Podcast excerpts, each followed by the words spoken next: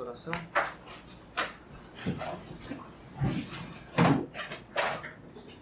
Em nome do Pai, do Filho e do Espírito Santo. Amém. Ave Maria, cheia de graça, o Senhor é convosco. Bendita sois vós entre as mulheres, e bendito é o fruto do vosso ventre, Jesus. Santa Maria, Mãe de Deus, rogai por nós, pecadores, agora e na hora de nossa morte. Amém.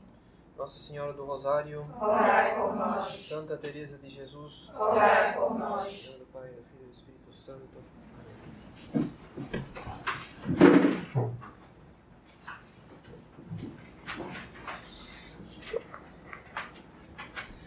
Então, esta conferência, ela se fundamenta inteiramente uh, numa conferência dada por um padre dominicano eh, que reside em Bordeaux, no sudoeste da França. Eh, então, eu ouvi com muito fruto essa conferência e pretendo, portanto, transmiti-la às senhoritas. Né? Claro que fazendo também as minhas considerações particulares. Primeiramente, já que o título é O Mundo Virtual e o Combate Espiritual, nós devemos nos dar conta que se trata do mesmo combate, mas num outro campo. É um combate de vida espiritual, tanto quanto os demais combates espirituais que nós já temos. Porém, este é um campo novo. E, portanto, nós devemos é, compreender a sua peculiaridade, as suas particularidades. Devemos tomar nota dessas peculiaridades. Esse combate ele gira em torno da reafirmação de um resgate de uma justa noção da natureza humana. O que está em jogo aqui é a reafirmação e o resgate de uma justa noção da natureza humana. Então, para ganhar esse combate, a gente vai ter que reafirmar, resgatar a nossa corporeidade. A nossa corporeidade, que nós somos constituídos de um corpo. Para ganhar esse combate, temos que resgatar essa verdade natural da boa filosofia, que nós temos um corpo. A maior tentação neste mundo é fugir do real, da bondade do nosso corpo. Nosso corpo é bom, foi feito por Deus. E, portanto, fugir da vida corporal. É uma das maiores tentações do mundo moderno é a fuga do real, da bondade do corpo, da vida corporal.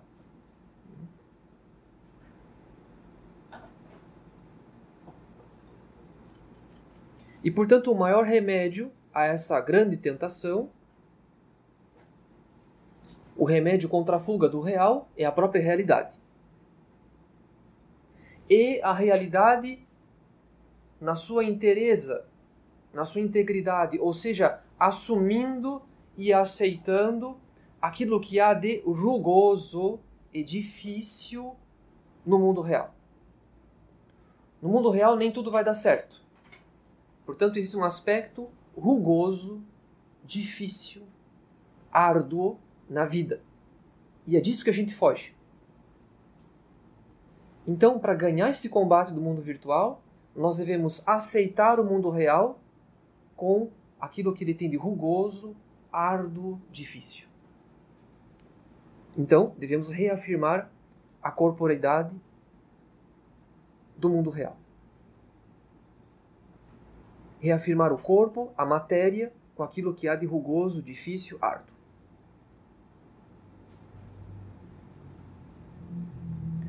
Mas já que falamos de corpo, de mundo real, e queremos tratar também, sobretudo, do mundo virtual e do combate espiritual no mundo virtual, devemos agora definir o que é o mundo virtual. Já que ele é uma fuga do real e do mundo corporal? Então, o que é o mundo virtual? Nós podemos descrevê-lo como um continente numérico.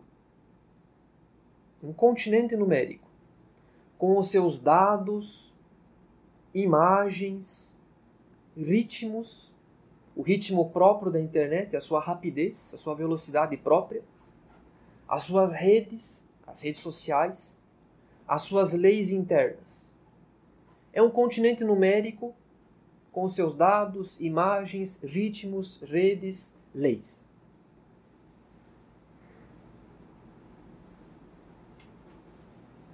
A internet é praticamente um mundo à parte.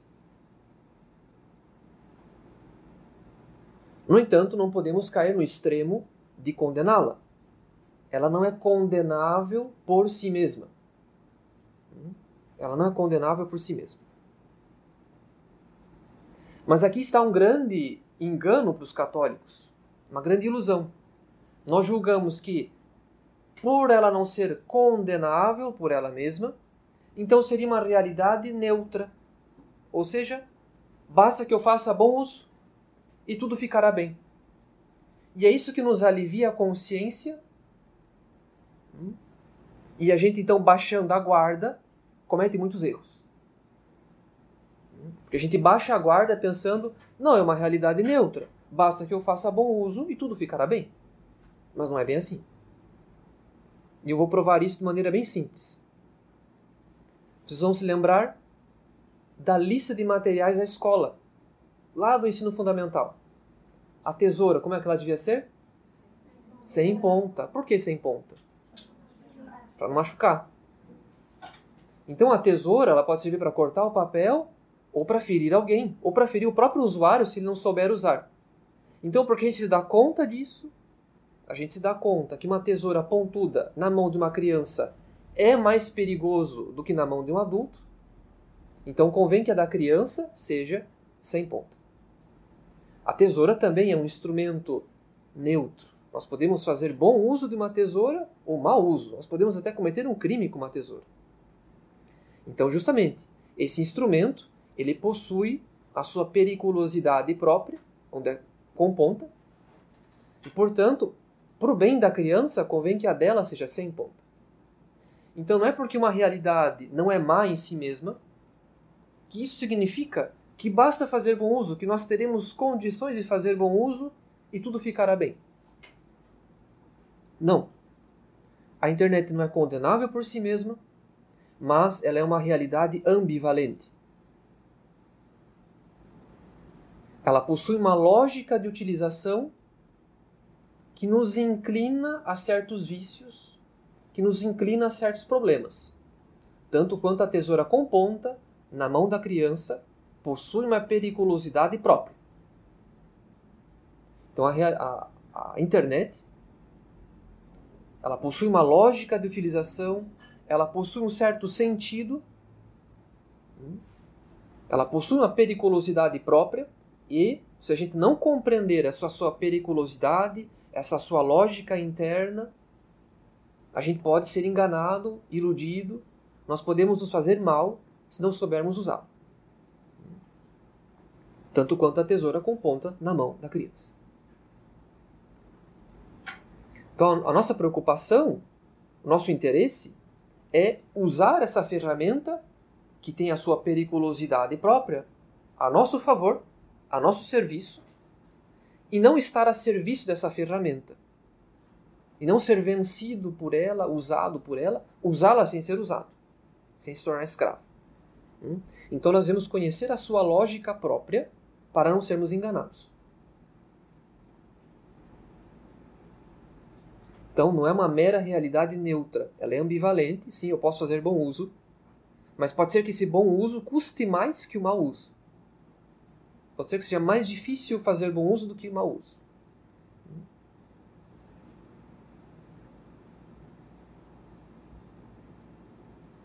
Então vamos conhecer essa lógica própria, interna, da internet, para que possamos fazer bom uso. Então passemos, passamos agora para as notas, para as características da internet.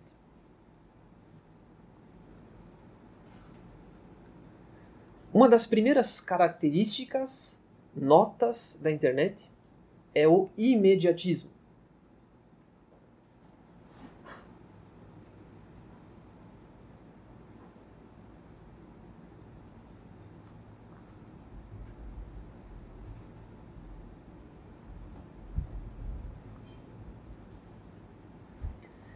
Existe um imediatismo do resultado.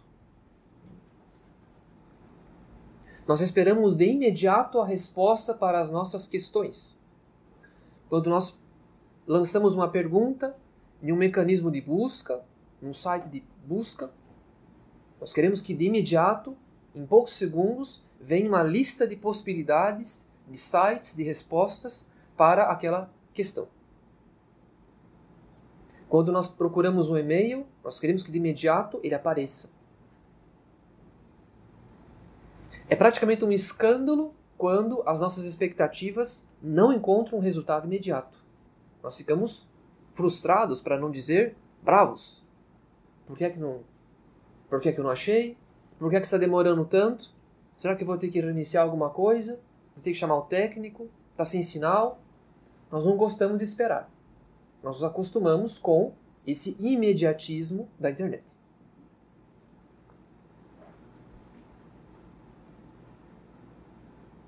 Então a gente fica frustrado, escandalizado quando a resposta não é imediata. Tamanho estamos acostumados com o imediatismo. Ora, o mundo real não é assim. O mundo real impõe limites. Quer dizer, enquanto eu falo, não tem nenhum botão no ar que dá para avançar a fala do padre para que ele fale mais rápido ou para pular aquilo que não é interessante. No mundo real não tem como pular, eu tenho que ouvir até o final.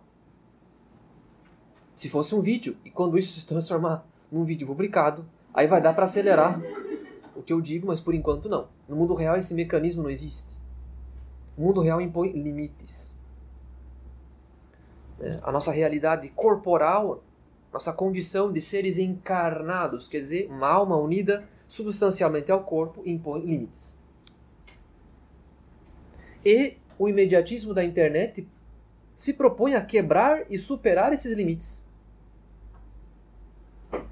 Então, justamente, quando essa conferência for publicada e se transformar num vídeo, a internet vai superar justamente essa espera do tempo e eu posso acelerar a fala do padre, eu posso pular aquilo que não me interessa.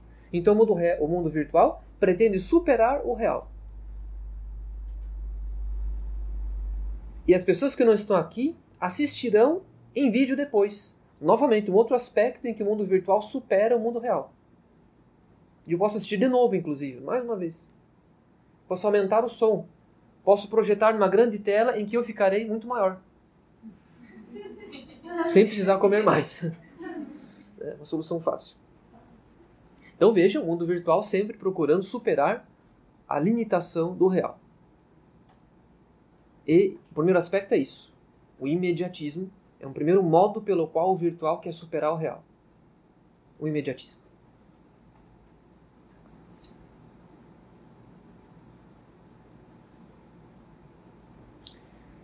Em segundo lugar, a superabundância. Uma segunda nota do mundo virtual. A superabundância.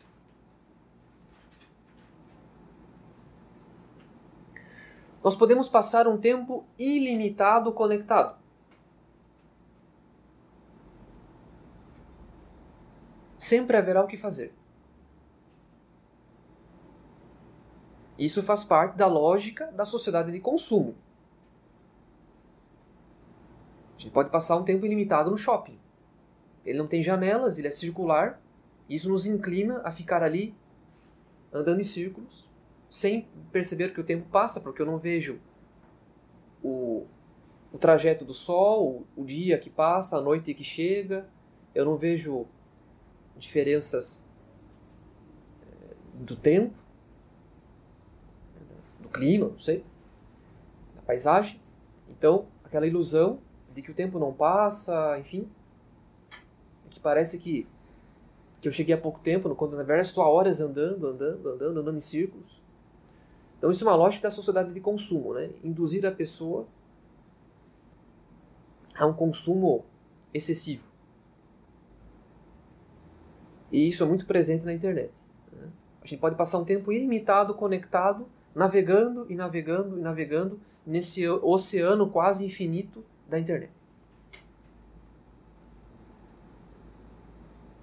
Não apenas a internet é imediata, ela possui uma velocidade acelerada, como também esse, esse imediatismo é superabundante.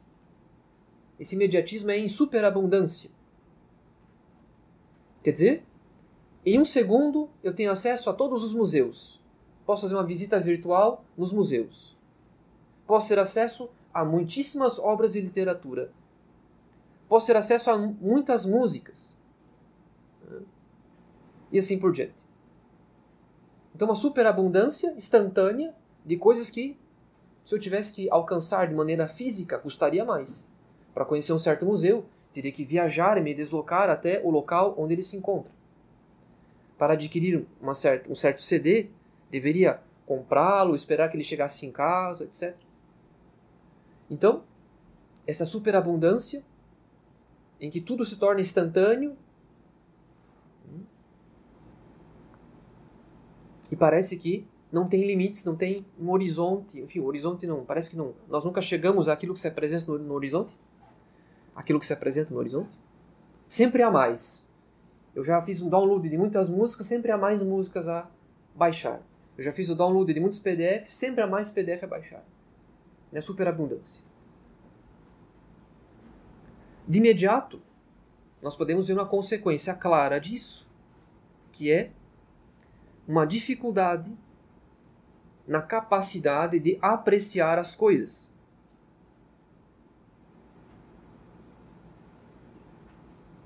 Quando há muita informação, nós não conseguimos digerir com a inteligência o valor de cada coisa. Nós não conseguimos tomar uma distância para apreciar o valor daquela coisa, as suas características, a sua singularidade. É muita informação. E, portanto, nós perdemos capacidade de apreciação, de juízo. Perdemos capacidade de juízo a respeito das coisas. E nós não tomamos mais tempo para apreciar algo.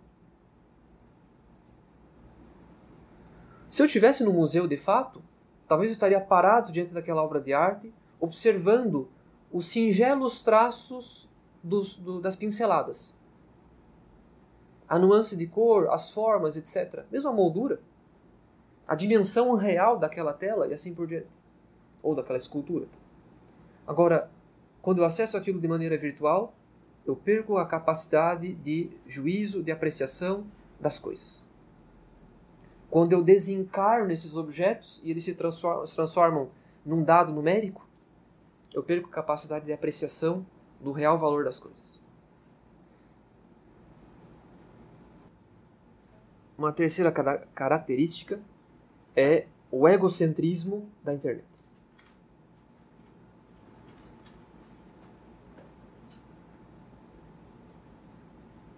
A internet cria uma ilusão flácida de que estamos no centro dos eventos,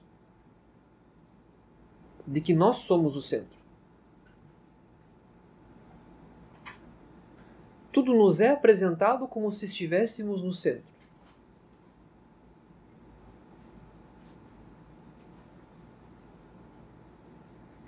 Nós temos a impressão que tudo gira em torno dos nossos interesses e questões.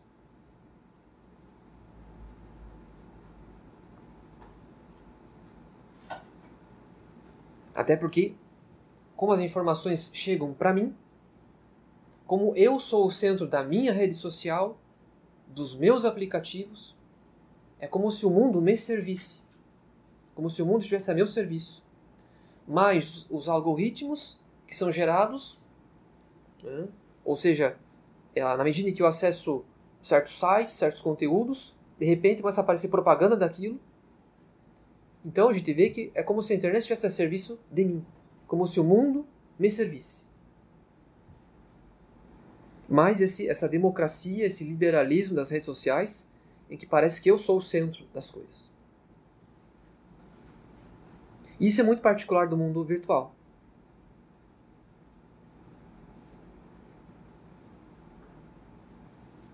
Se eu sair na rua, graças à dimensão do real, do mundo real, eu vejo que eu não sou o centro. É muito nítido isso.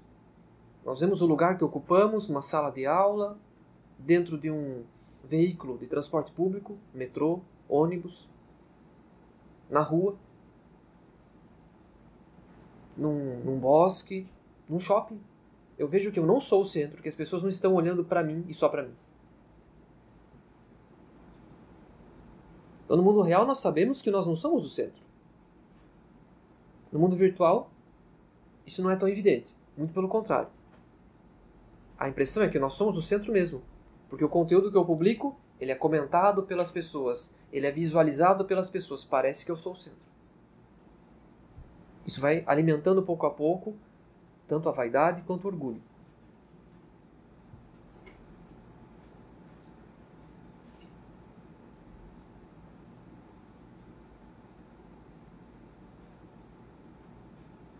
A internet é um espaço onde cada um é o centro e os limites, as fronteiras desse círculo não estão em parte alguma.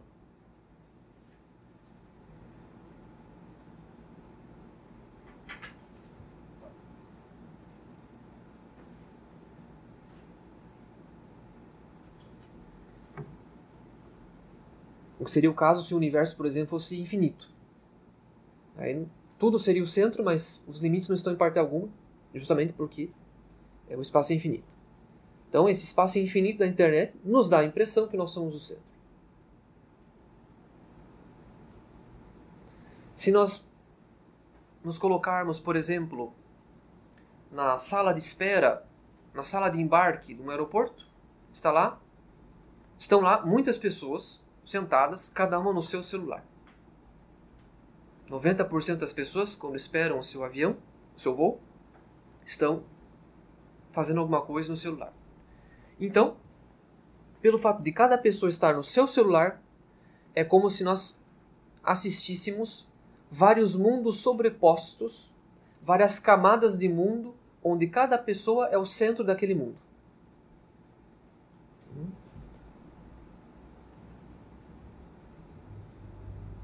Apesar de ser a mesma sala, as cadeiras serem próximas, é o mesmo ambiente, no entanto, no mundo virtual, cada um acessa um conteúdo diferente e cada uma pensa que é o centro desse universo próprio. Justamente porque são os meus conteúdos que as pessoas visualizam e respondem, são as minhas mensagens, são os meus aplicativos, são as minhas pesquisas, as minhas propagandas, os meus e-mails. A impressão que dá é que eu sou o centro.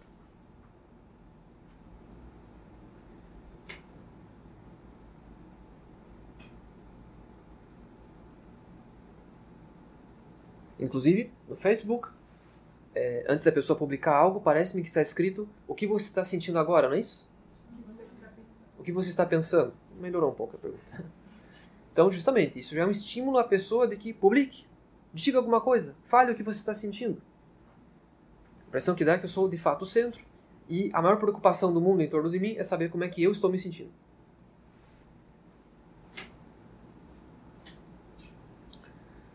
Para concluir, uma última característica, uma última nota do mundo virtual é uma relação estranha entre o real e o irreal. Entre o real e o irreal. Uma relação estranha.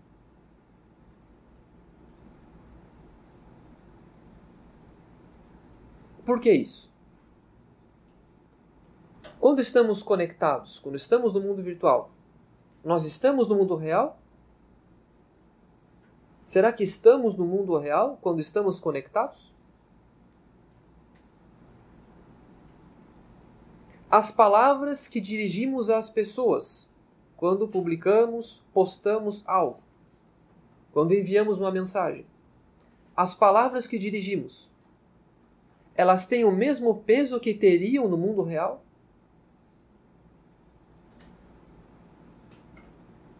No mundo virtual há um certo anonimato, frequentemente. Nós vestimos como que uma máscara de teatro. Vamos imaginar aqueles bailes de máscara de Veneza. Nós vestimos uma certa máscara de teatro, graças à qual ninguém precisa engajar a sua pessoa. Ou seja, a sua pessoa encarnada.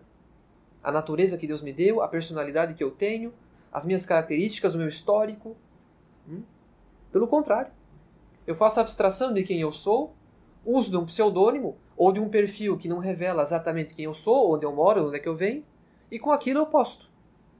Então a gente vê que não tem o mesmo peso. A gente pode ofender pessoas, provocar pessoas, etc., sem preocupação com consequências, porque quem posta ali é o meu perfil, não sou eu. Se eu estivesse frente a frente com a pessoa, eu mediria as palavras.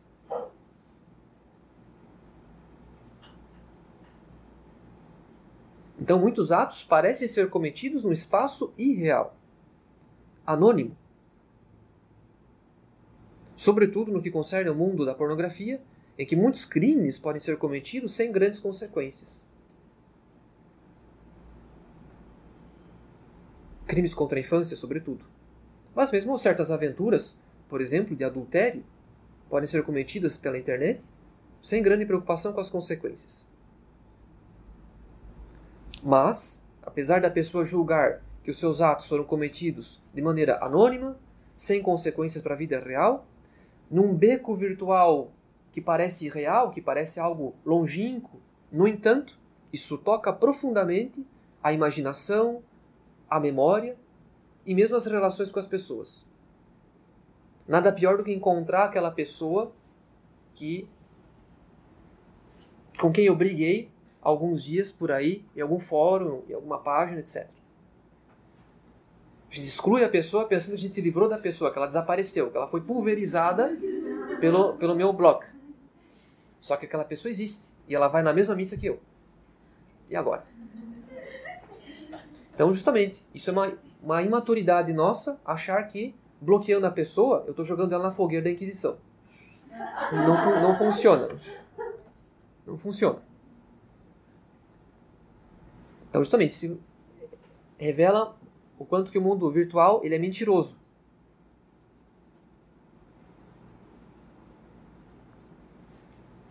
O quanto que a gente acha que certas ações não terão consequências. Tem consequências quando a gente encontra a pessoa. A gente vê que aquela é uma pessoa real, com sentimentos, com histórico, uma vida própria, com uma família, né? com uma alma para salvar, e que eu não posso bater um perfil só porque ele diz algo que eu não quero que ele diga. Mesmo que seja algo contra a fé, mas que, se eu realmente me importo com aquela pessoa, com a salvação da sua alma, eu diria as coisas de um outro modo. Talvez eu tenha razão quanto a matéria em questão, mas não quanto ao modo. Eu posso dizer as coisas de um modo que mais prejudica do que ajuda. Sem caridade, por exemplo, sem paciência, sem doçura. Então, uma relação estranha entre o real e o irreal.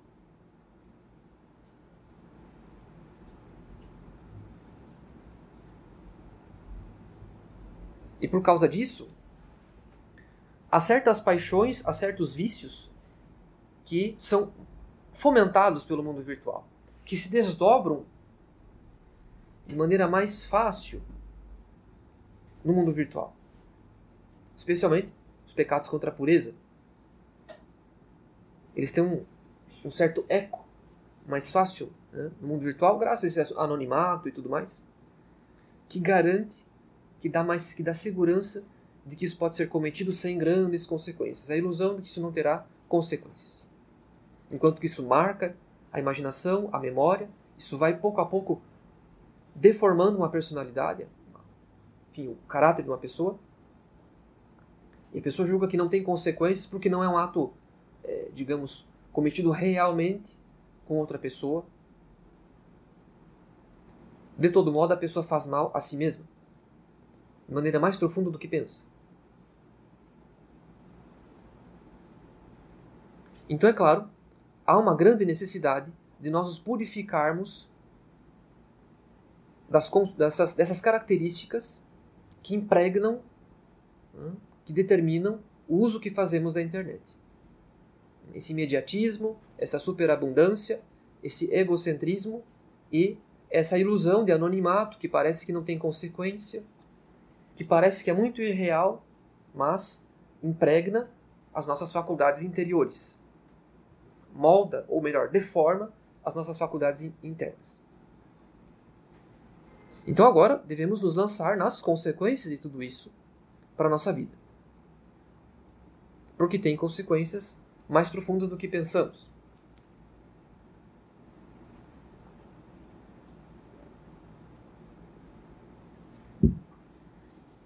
Primeira consequência é a curiosidade. A internet produz em nós uma grande curiosidade. E a curiosidade é diferente da virtude, da virtude da estudiosidade.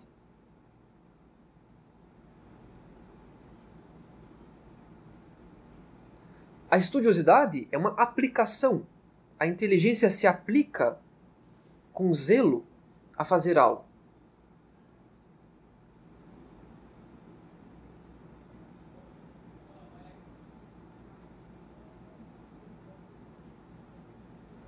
Então, quem possui a virtude da estudiosidade, pesquisa, estuda, sacrifica-se para chegar ao seu objetivo.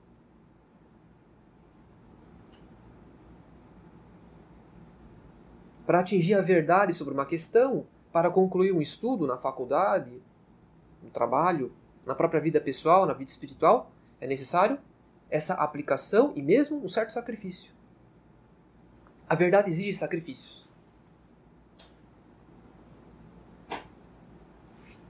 A curiosidade, por outro lado, ela diz mais respeito ao divertimento. É uma fuga. É uma dispersão. É uma certa gula no olhar que se dispersa, que se distrai, que se compraz com o barulho incessante. Que encontra prazer em ser o tempo todo estimulada por tudo que aparece. A curiosidade, portanto, é essa nossa atitude de ficar borboletando na internet. Página em página, de perfil em perfil, de site em site. E aí quando eu cansei eu vejo as mensagens antigas, e aí quando eu cansei eu vou lá e vejo a foto de não sei quem, e vídeos. Sempre há algo a fazer, a curiosidade não se sacia nunca. Ela se dispersa e se compraz nesse barulho incessante. E é claro, como sempre há algo a ser visitado, sempre há algo a ser acessado, a nossa atenção é disputada incessantemente por, por essa avalanche de conteúdos.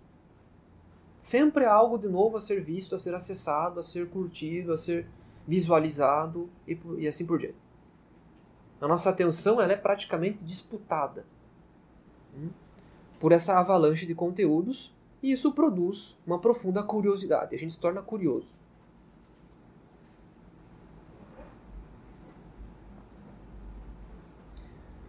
Então, existe um fluxo, uma cascata, um fluxo de informações que não cessa na nossa consciência, do começo ao fim do dia.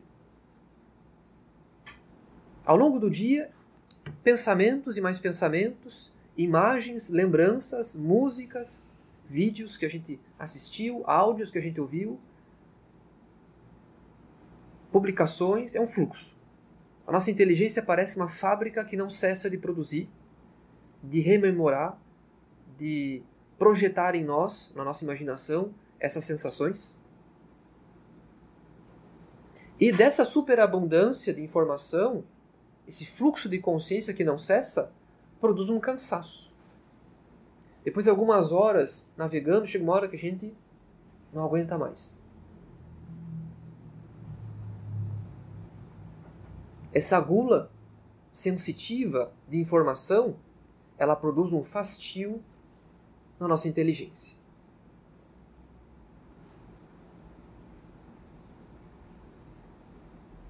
Então a curiosidade tem por efeito nefasto esse cansaço. A gente viu tanta coisa, nada saciou. E nós já estamos cansados.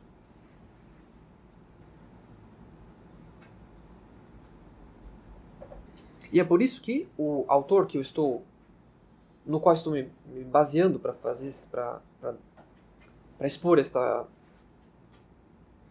esta matéria, ele faz uma distinção entre as sensações e as emoções. Faz uma distinção entre as sensações e as emoções.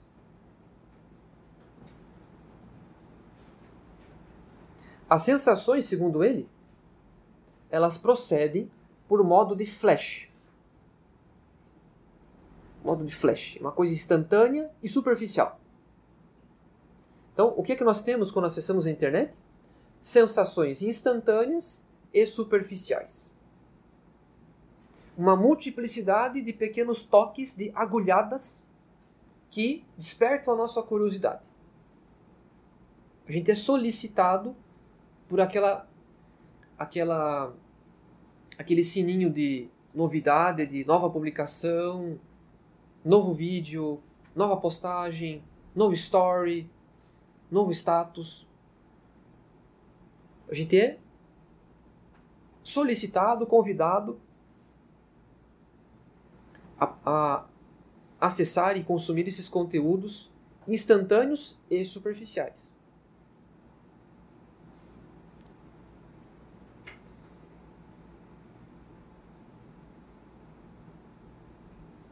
E essa gula, portanto, ela é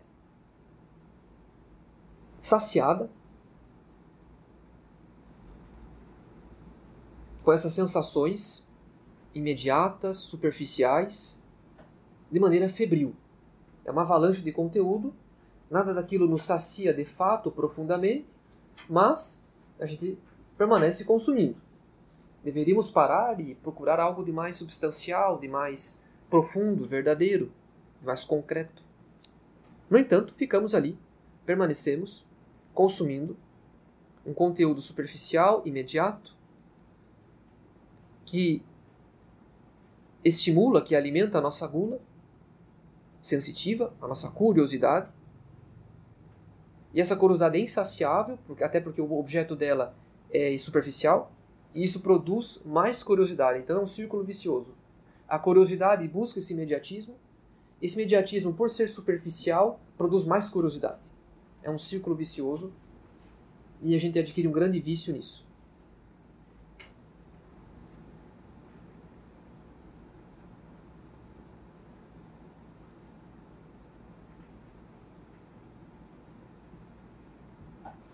Então, é aquilo que o autor chama de sensações. São agulhadas. São sensações que nos tocam de maneira superficial, imediata e que não produzem um verdadeiro bem duradouro, real.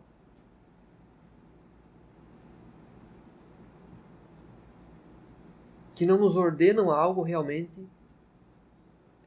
edificante, produtivo. Não são verdadeiras emoções.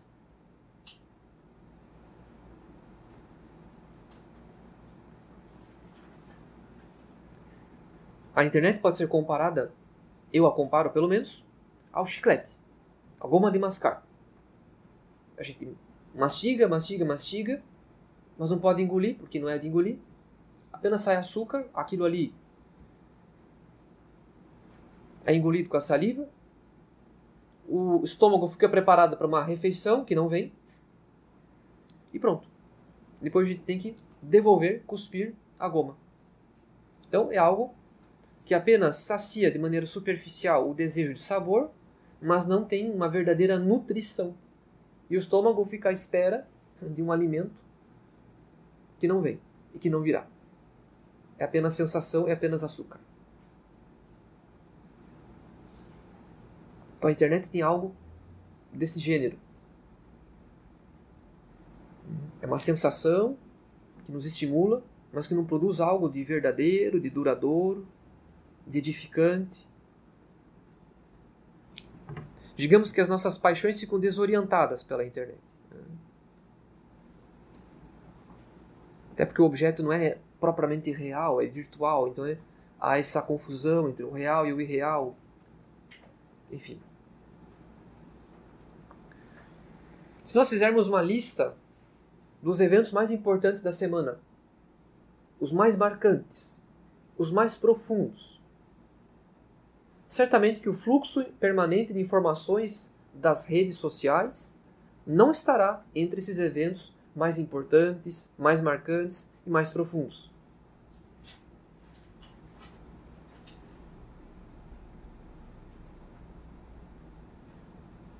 Encontrar uma pessoa que a gente não vê há muito tempo na estação de trem é incomparavelmente melhor do que inúmeras videochamadas por dia com aquela, com aquela mesma pessoa. Então, dentre os eventos mais importantes, mais marcantes, mais profundos da semana, não estará nenhum story, nenhum status, nenhuma publicação. Estará aquele almoço com aquela pessoa querida, a Santa Missa que eu assisti, a confissão que eu, que eu fiz, aquele texto que eu rezei, o livro que eu li. Né? Uma carta.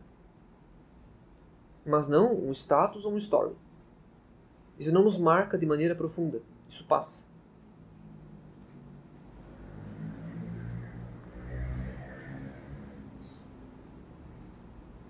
E o que é pior, esse fluxo permanente de informações que sacia a nossa curiosidade, ele devora a nossa capacidade de atenção.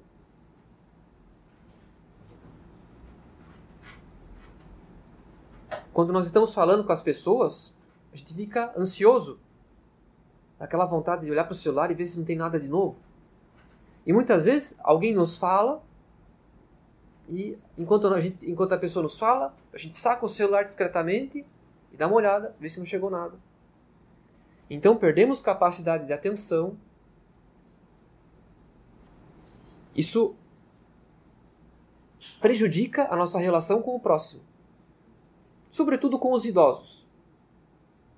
É muito mais chato falar com o vovô e com a vovó por causa que eles vão falar devagar, repetir as mesmas histórias, contar coisas de um tempo que a gente nem existia.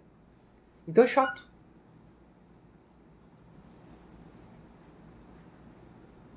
E a gente quer um conteúdo imediato que produza sensações. Hum? A gente é solicitado por isso, né, por essa curiosidade, por essa gula de informação. E a nossa relação com as pessoas no mundo real é prejudicada. Existe um déficit de atenção, no caso da ansiedade que isso produz, sobretudo na atenção que deveríamos dar aos idosos. Quantas visitas de família a gente deixou de fazer por causa da internet? Quantas, quantas visitas que eu deveria ter feito aos avós, aos tios, aos padrinhos, aos vizinhos idosos do bairro, que eu não fiz, porque eu estou o tempo todo conectado em videochamadas inúteis, em postagens inúteis e assim por diante julgando fazer bem para o próximo, uma cruzada espiritual, uma jihad católica, quando que eu poderia estar rezando o terço com aquela vizinha que certamente ficaria muito edificada se eu fosse lá um dia fazer um terço com ela, rezar um terço com ela, fazer uma novena com ela, etc. Tomar um café, dar atenção para uma pessoa que vive a sós.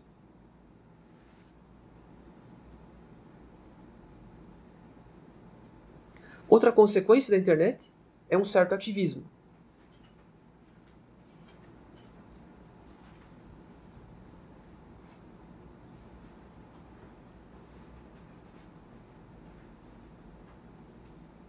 Bom, eu já adiantei algumas características, mas a internet nos obriga a estarmos permanentemente no modo multifuncional. Porque existem muitas solicitações é a rede social, é o, o sininho da notificação, da publicação, da novidade, da não sei o quê. É muita solicitação. São muitos aplicativos. É muita novidade. Então nós somos obrigados a responder muitas solicitações. A gente fica no modo multifuncional. E portanto é difícil fazer de fato algo bem feito. Nós estamos o tempo todo entrecortando as nossas atividades. Escrevo um texto, interrompo, respondo uma pessoa, respondo a pessoa, mando uma foto, interrompo, vejo uma publicação, Ouço uma música pela metade, corto, vejo a próxima é, indicação de música ou de vídeo e eu não, nem bem terminei de assistir aquele negócio, já tem um outro me solicitando eu também vejo e as abas da internet vão se multiplicando. A gente fica no modo multifuncional, a gente nunca faz algo de fato de maneira contínua, profunda. Nós fazemos tudo de maneira entrecortada e superficial. Por fim, outra consequência da internet, além desse ativismo, é uma oposição entre a abundância de informação e a pobreza de pensamento. Para entrar em pensamento, em temas profundos, perdão, para entrar em temas profundos, é preciso parar uma leitura, interromper uma leitura, repetir aquele parágrafo, ruminar aquele conteúdo, aquele argumento, aquele fato. Um tema profundo exige uma leitura atenta, exige repetição, exige a ruminação, a reflexão sobre aquele tema. Certos livros não podemos ler de uma vez só. E inclusive devemos reler. E esse é o caso, sobretudo, da leitura espiritual, da Lexio Divina, até porque os padres da igreja falam da manducação, quer dizer, da ruminação da palavra de Deus.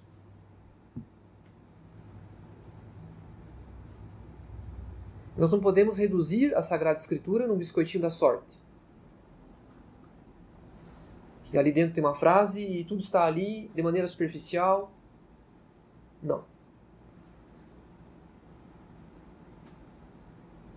Para entendermos a riqueza daquilo que Nosso Senhor nos diz na sua revelação, é preciso se colocar à escuta de Nosso Senhor, degustar, mastigar, ruminar, meditar aquilo que é revelado. As verdades de fé e assim por diante. A palavra de Deus, portanto, ela é ruminada pelos católicos.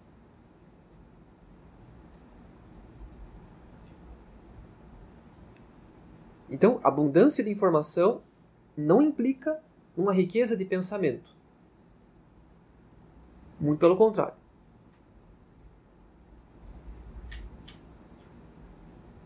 Até porque, se nós quisermos escutar de fato o que alguém nos diz, precisamos cortar o fluxo de pensamento. Ou eu presto atenção naquilo que alguém me diz, naquilo que está sendo dito, ou eu presto atenção no meu fluxo de pensamento. Ou eu vivo no meu mundo e escuto aquilo que eu digo para mim mesmo, e não é necessariamente aquilo que eu digo para mim mesmo, mas aquele fluxo de sensações, de informações que eu consumi ao longo do dia na minha rede social, na internet, etc.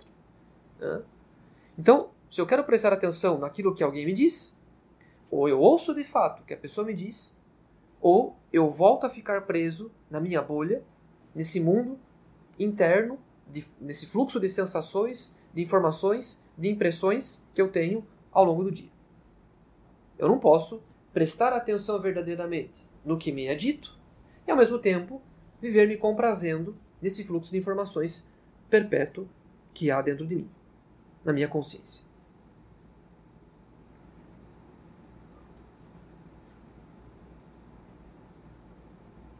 Claro que, para nós formularmos um pensamento, para nós concebermos alguma coisa, para adquirirmos a ciência de algo, de fato precisamos de informação. Afinal de contas, nós não somos, não somos anjos que Deus infunde as ideias, infunde os conceitos diretamente no intelecto. Não, nós precisamos nos informar, nós precisamos que a realidade nos informe. De fato, precisamos de informação, ela vem pelos sentidos elas vêm, elas vêm de fora. No entanto, A ciência, ela necessita selecionar, verificar, apurar a informação. Existe um método para adquirir ciência. Existe um método na vida intelectual. Se eu quero de fato fazer um trabalho acadêmico, eu sei que eu não posso me contentar em citar enciclopédias virtuais instantâneas e superficiais no meu trabalho. Meu trabalho será sério se eu citar livros de referência, se eu citar autores consagrados e assim por diante. Então não é porque existe muita informação que tudo aquilo é útil. Eu preciso apurar, selecionar, verificar a informação para que a partir disso haja ciência.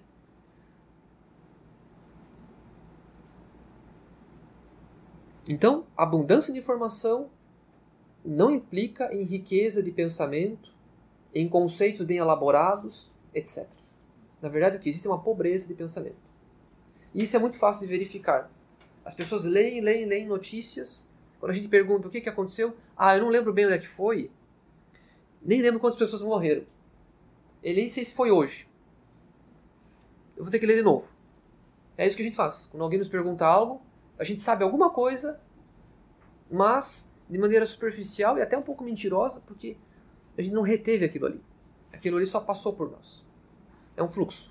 É um fluxo de informação, é só mais uma notificação na minha timeline, no meu feed. Aquilo não me impactou de verdade. Aquilo ali não produziu ciência. É diferente de uma, uma pessoa que se demora a ler um jornal.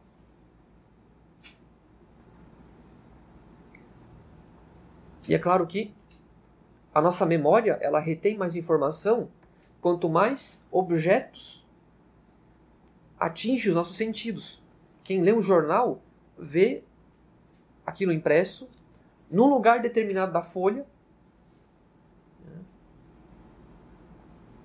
Ele pode se aproximar daquele jornal, virar a página. Nossas sensações, perdão, nossas, nossos sentidos eles são mais saciados por uma coisa real e concreta. Então é claro que a memória consegue armazenar melhor. Quando a gente quer lembrar de alguma coisa, a gente lembra, estava em tal parte, em tal página, em tal altura daquele livro. A gente fecha os olhos e lembra que viu à esquerda, na página da esquerda, um pouco no começo do livro, que a gente sublinhou, que estava mais ou menos no, no meio ou em cima, etc. A gente lembra da capa do livro, da grossura do livro, a gente retém mais informação quando é impresso. Agora, quando é virtual, você nem sabe que tamanho que tem aquele livro, aquele PDF. A gente nem sabe qual seria a cor da página e assim por diante. Então, fica tudo muito vago, muito superficial. A memória retém menos. E a tendência, é claro, de a gente não conseguir de fato fazer uma bela leitura quando é algo virtual, porque enquanto a gente tenta ler, é um fluxo de solicitações, notificação disso, notificação daquilo, a gente interrompe a leitura para poder responder e, portanto, isso compromete muito a leitura de um conteúdo, ainda que bom e profundo, mas quando é consultado por um aparelho eletrônico. Claro que eu estou saindo do, do âmbito da internet para entrar no problema da leitura de, de PDF. Há pessoas que conseguem, há pessoas que não conseguem. Há pessoas que não têm alternativa, porque só têm acesso àquilo em PDF, tudo bem? Mas uma coisa é certa: exige um esforço. Ler pela internet exige um esforço. Assim como a gente não consegue que uma criança tenha uma bela caligrafia se ela só digita. Então, o limite aí das aulas online é que nós não podemos alfabetizar crianças diante de uma tela. Então, é um problema conexo à internet. A internet é o problema justamente uh, da formação, uh, da escolarização das crianças, da retenção de conteúdo quando tudo é muito virtual, quando é tudo muito eletrônico. Bom, então é um tema, é um tema conexo. Não precisaria ter entrado nisso, mas aproveitei a ocasião. Mas nós estávamos falando sobre a ciência. Hum? superabundância de informação não implica em riqueza de pensamento. Aliás, a superabundância de informação dificulta a vigilância do coração. Quando é muita informação, a gente é pego de surpresa por coisas desagradáveis. E aqui nós entramos propriamente no problema do combate espiritual no mundo virtual. Já que tratamos das características da internet e das suas consequências em nós, agora vamos tratar do combate espiritual no mundo virtual. João Cassiano, que trouxe a ciência, a sabedoria dos padres do deserto para o ocidente, ele diz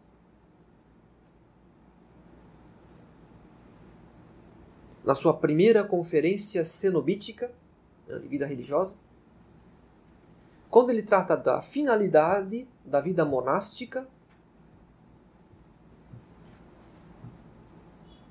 ele diz que na vida monástica, aquilo que é buscado acima de tudo é a pureza de coração. Qual é o fim, portanto, da vida monástica? Para João Cassiano, acima de tudo é a pureza de coração, pela qual nós podemos nos fazer presentes para Deus. Que nos permite estar presentes diante de Deus, na presença de Deus. É aquilo que diz a bem-aventurança: Bem-aventurados os puros, porque verão a Deus. Então, quem quer ver a Deus, quem quer estar na presença de Deus, precisa adquirir pureza de coração.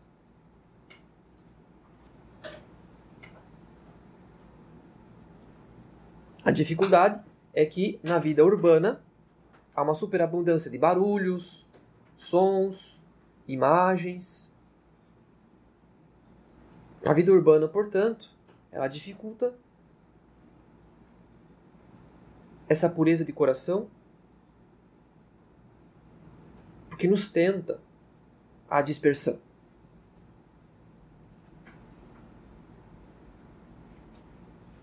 É, é mais difícil estar na presença de Deus numa sociedade barulhenta, com as suas luzes, com os seus sons, com as suas solicitações.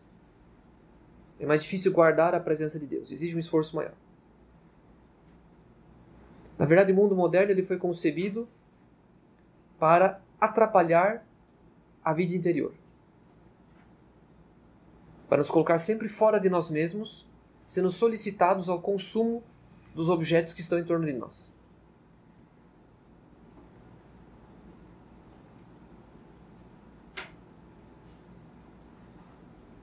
Mesmo que não houvesse ideologias como nós temos hoje em dia, o simples fato dessa sociedade ser consumista eh, já a torna anticatólica, porque nos obriga a estar fora de nós mesmos. Não que nos obriga, mas nos solicita para estarmos fora de nós mesmos. Então,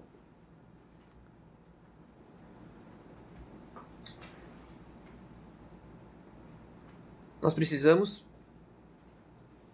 fazer silêncio com o auxílio da graça, reduzir a silêncio tudo aquilo que nos tira da presença do nosso único necessário, que é Deus. É um combate espiritual para um cidadão do mundo moderno consiste em fazer silêncio exterior para obter o silêncio interior. É um aspecto importante da vida urbana. É dar um basta a tanta solicitação dos objetos fora de nós. É muito barulho, é muita imagem, é muito brilho, é muita propaganda, é muita loja. É muita música.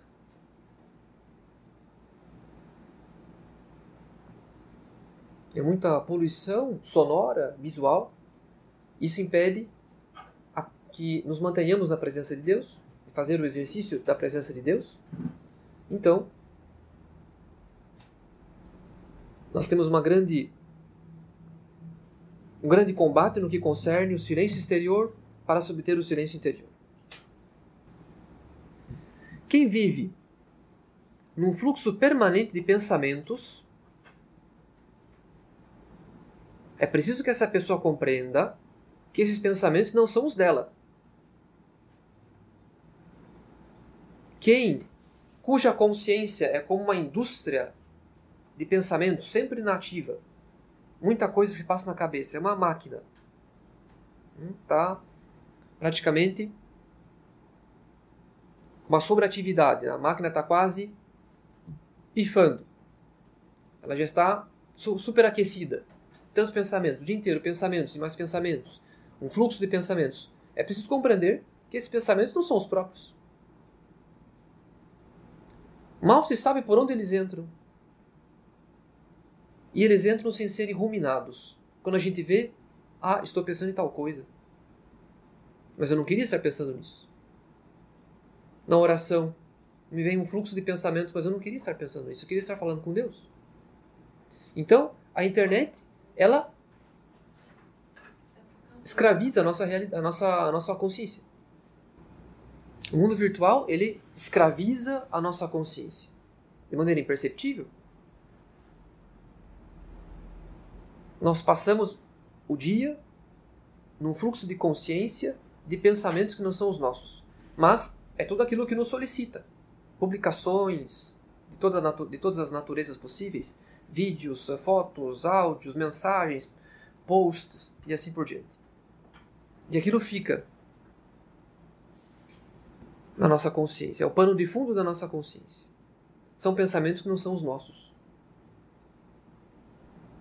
E eles entram sem pedir licença. Nós não os ruminamos, nós não os selecionamos, não os peneiramos, e eles estão ali. Aquela música que não sai da cabeça, por exemplo. Eu mal gosto daquele gênero musical, e no entanto eu não consigo esquecer. Está ali.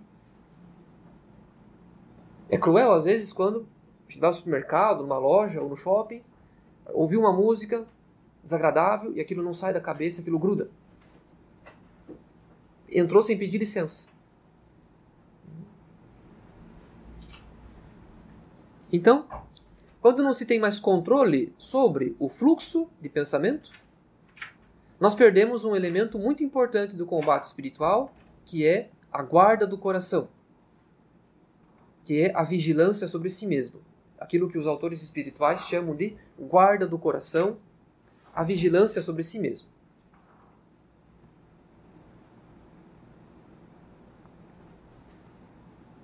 Essa vigilância sobre si mesmo que consiste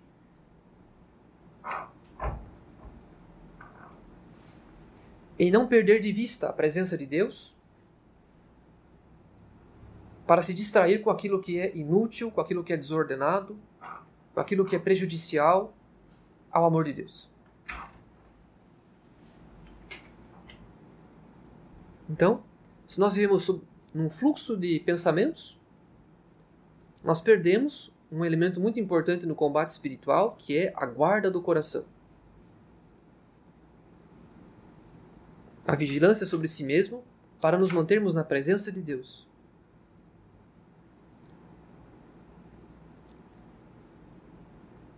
São João Clímaco, naquela sua obra,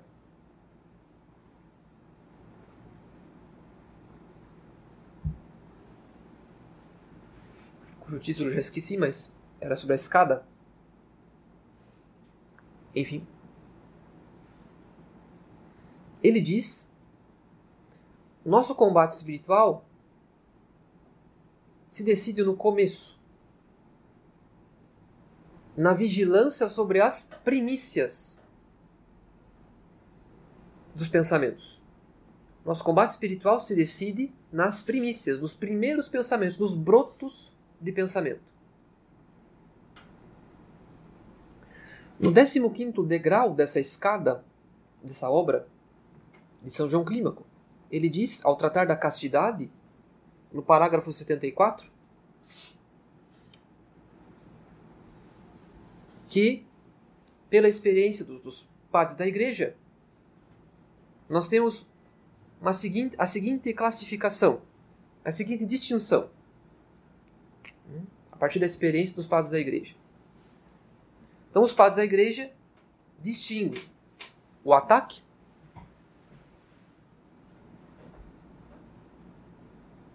o ataque, o vínculo.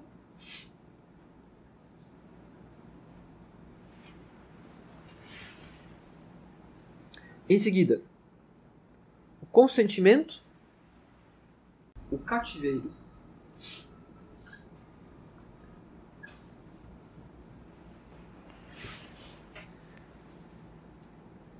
E, ao lado disso, nós temos o combate. A necessidade de fazer o combate a tudo isso, é claro. Então, em oposição a tudo isso, nós temos o combate.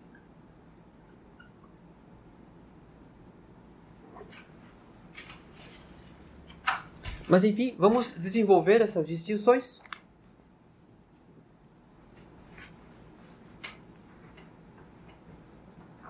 Diante de um objeto que solicita as nossas paixões,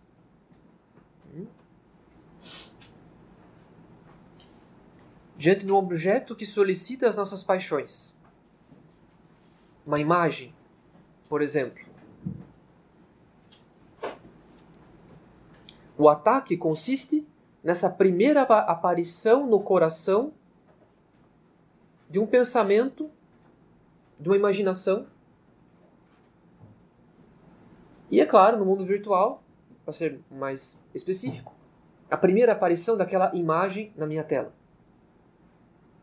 Claro que eu posso ser tentado sem estar conectado a nada, simplesmente porque um pensamento ou uma imaginação me veio à mente.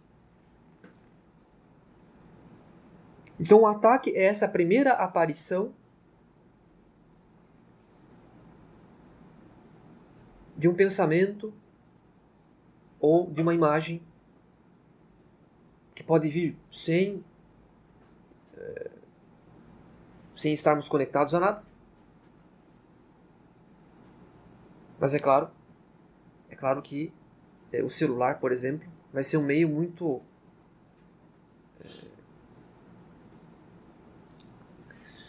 bastante, digamos, vai ser um grande facilitador disso.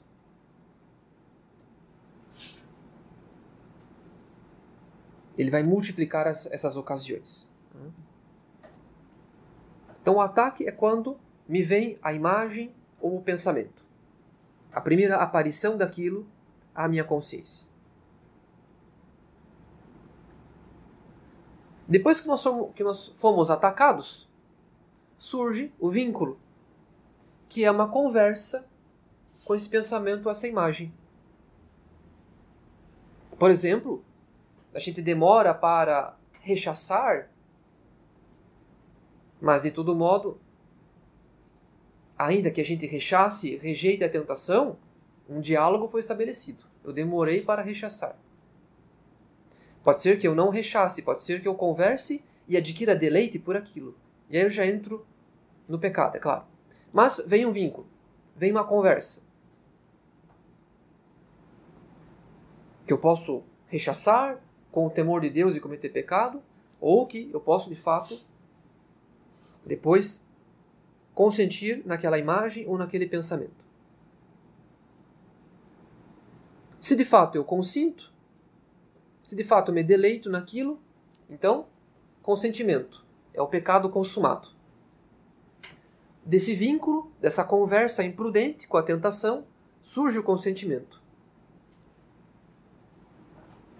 E quando eu me apego a essa paixão, a essa imagem, a esse pensamento frequentemente impuro, surge um estado de cativeiro, que é quando aquilo se torna um vício.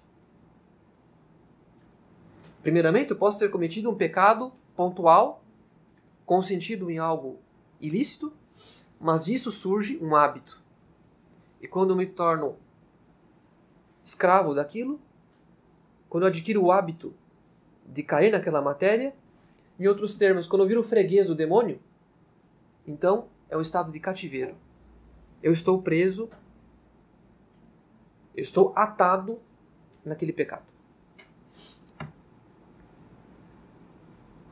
E portanto, eu adquiri, infelizmente, um vício.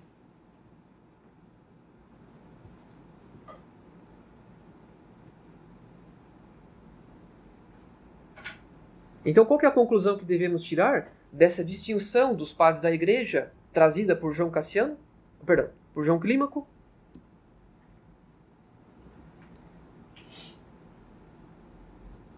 É que aquele que enfrenta o primeiro ataque, que o suprime, enfim, que o, que o rechaça, aquele que rechaça o primeiro ataque, desde a sua primícia, desde o seu começo, suprime de um só golpe tudo o que segue. Quem rejeita com todas as suas forças, com grande temor de Deus, com grande humildade, o ataque assim que ele aparece, suprime todo o resto. Ele destrói a sequência. Hum? Ele bate ali, digamos, naquela carta e destrói o castelinho de cartas.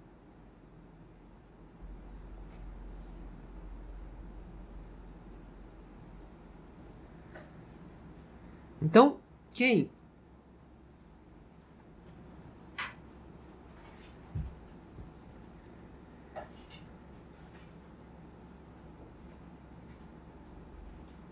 Quem combate a tentação assim que ela aparece, quem combate a tentação assim que ela aparece, suprime de um só golpe tudo o que seguiria. Assim que a imagem aparece, assim que o pensamento aparece, nós o rechaçamos com temor de Deus, com humildade, recorrendo à graça, suprime de um só golpe tudo o que segue. Porque do vínculo, isto é, dessa, dessa conversa imprudente com a tentação, pode surgir um consentimento. E um consentimento ingênuo, digamos assim, inocente, que não tem problema, é só essa vez, pode surgir um vício permanente, algo habitual, um cativeiro. A gente sabe como é que começa, a gente não sabe como é que termina. A gente supõe ter o controle da situação, quando na verdade isso não depende de nós. Porque a nossa natureza humana está ferida pelo pecado original. E, portanto, que a gente não presuma ter condições de vencer sem o auxílio da graça, sem o temor de Deus. Qual que é a consequência dessa distinção dos padres do deserto, dos padres da igreja, perdão, no mundo virtual? É que o imediatismo e a superabundância de informações na internet faz com que o tempo todo apareçam imagens que eu não pedi, publicidades que eu não desejei, propaganda, publicações. Às vezes até numa pesquisa vai aparecer ali coisas que eu não gostaria de ter visto. É um acesso errado, acabei clicando sem querer, aparece algo que eu não queria ter visto. Então, no mundo virtual, nós estamos expostos o tempo todo a imagens e mal temos o tempo de discernir se aquilo nos convém ou não. E isso já desencadeia uma sucessão de estados de alma. Quantas imagens que nós vimos que não queríamos ter visto, mas que acabamos vendo e aquilo nos fez um mal mais duradouro do que pensávamos. Então, o problema da internet é este. Esse imediatismo e essa superabundância produz em nós o risco de entrarmos na lógica da tentação, porque mal temos tempo de discernir, aquilo já apareceu.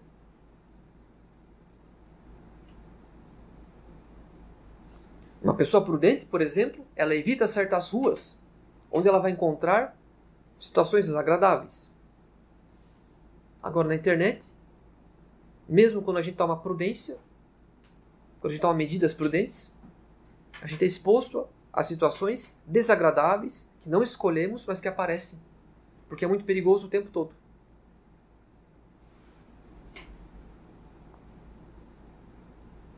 Aquela pessoa que de repente trocou a sua foto de perfil no WhatsApp e colocou uma foto indecente, inconveniente de si mesma. Eu não tive tempo de discernir.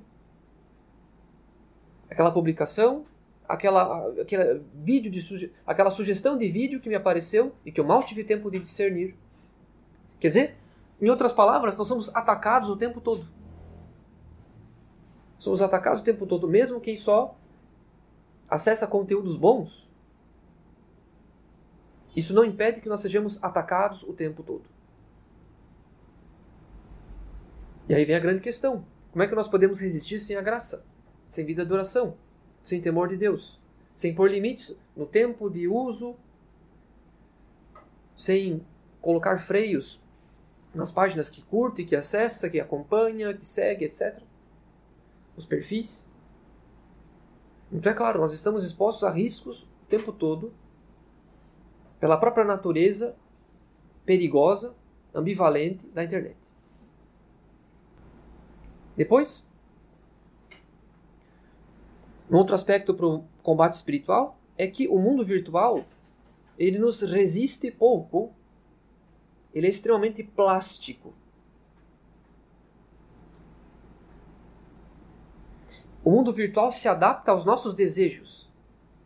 Por mais que haja sempre a presença de um ataque contínuo com conteúdos surpreendentes que nós não gostaríamos que aparecesse, mas aparece mesmo assim.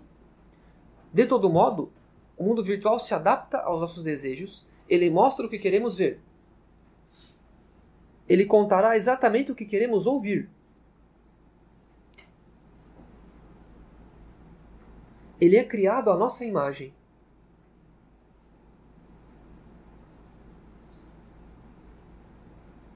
Veja que o mundo ele é criado tendo por modelo as ideias divinas. Deus cria o mundo a partir das ideias, das essências das coisas.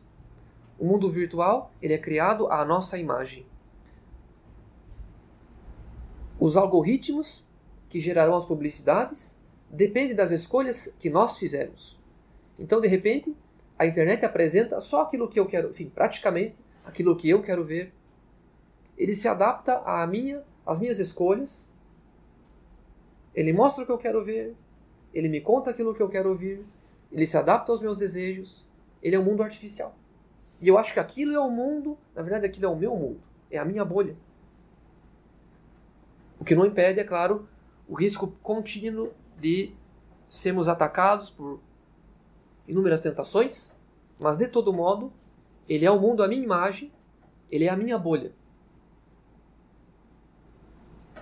Nós criamos um mundo que não reflete o mundo real, mas sim as escolhas que já fizemos.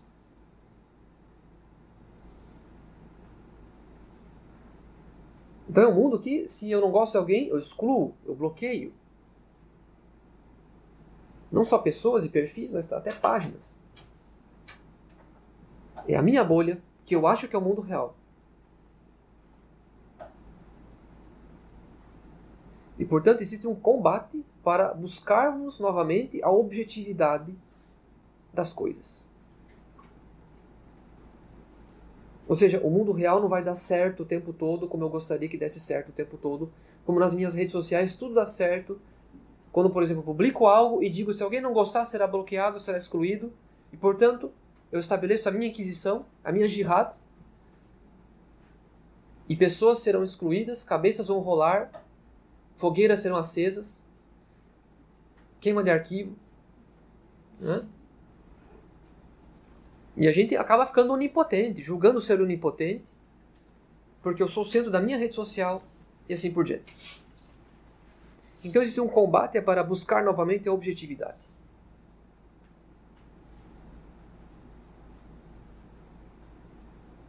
Eu vou ter que verificar fontes, eu vou ter que me conformar que as notícias são verdadeiras não porque eu, eu quero que elas sejam. Não é, não é porque, eu, porque eu, que eu gostei que elas serão verdadeiras.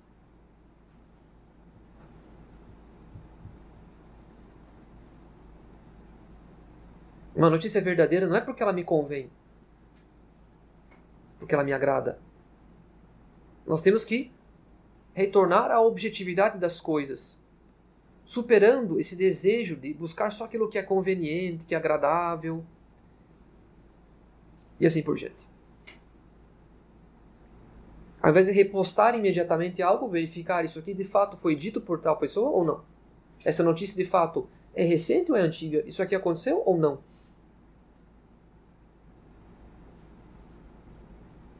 Então é uma luta para buscar o real, para verificar o real, a veracidade das coisas. uma luta para descobrir quem são as pessoas, que aquele perfil não indica necessariamente quem é aquela pessoa. A gente se decepciona com as pessoas, porque quando as encontramos, vemos que elas são diferentes do, do perfil que elas alimentam, do personagem que elas criam. Isso cria ilusões, cria decepções.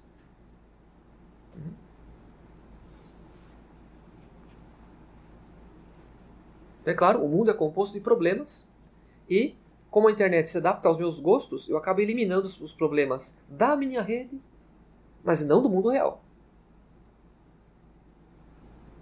Vencer um herege não é excluí-lo do meu Facebook.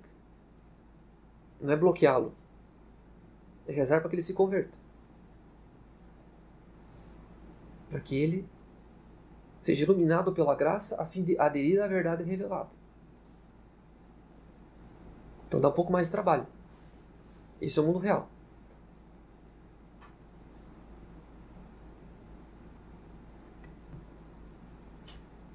Então, quando Deus cria, Deus diz: faça-se a luz.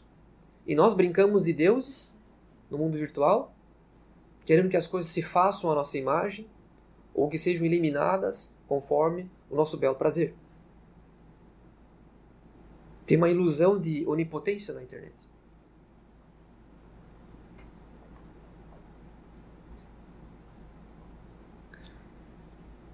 Para concluir, um último aspecto sobre o combate espiritual no mundo virtual é o combate contra o vício da impureza.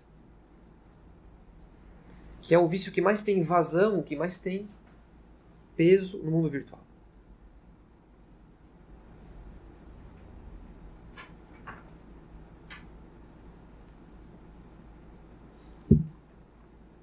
O mundo virtual é um ambiente de intenso combate contra a impureza. Até porque essas publicidades, essas sugestões de vídeos, essas assim, publicações e tudo mais, elas o tempo todo nos solicitam a um pensamento, a um, um deleite com algo impuro, frequentemente. Frequentemente, o combate espiritual, as tentações giram em torno da virtude da pureza muito frequentemente.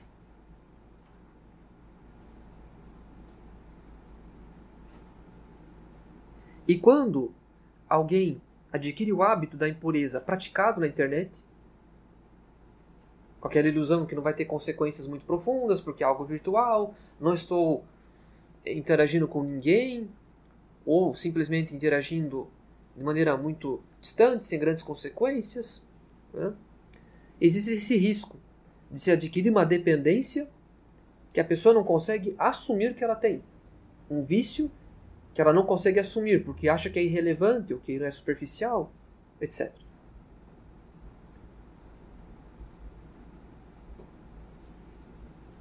E muitas vezes acaba sendo um lugar de fuga, quer dizer, a pessoa tem uma frustração, ela tem uma dificuldade de exercer a virtude da fortaleza e, portanto, ela foge para esse mundo para compensar uma frustração, para fugir da tristeza e assim por diante. Ela foge para esse mundo.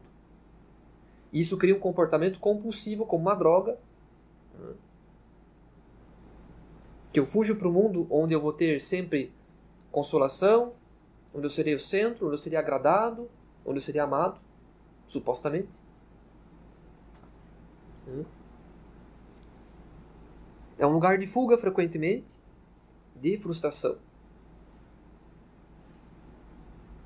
Fujo para o mundo irreal que funciona a minha imagem. Que me dá aquilo que eu quero, que me dá uma sensação de, onip de onipotência. Hum?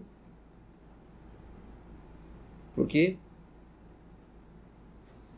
as pessoas que, são, que estão ali e que são objeto daquele deleite impuro, eu as uso. Né? Então, a sensação de, de poder, já que no mundo real eu sou frustrado por coisas que não dão certo. Então, diante dessa frustração e dessa tristeza, eu acabo migrando para esse mundo irreal, onde eu tenho mais poder, por assim dizer. Né? Onde eu sou consolado e eu, onde eu sou o centro. Então, é claro que no mundo virtual a impureza tem um grande peso.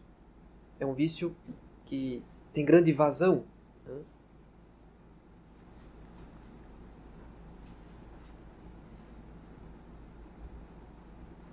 que na medida que se torna um vício, é um comportamento repetitivo, compulsivo, que não impede, uh, que causa de fato um sentimento de culpabilidade. Apesar da pessoa fugir para aquilo, de todo modo causa uma sensação de culpabilidade.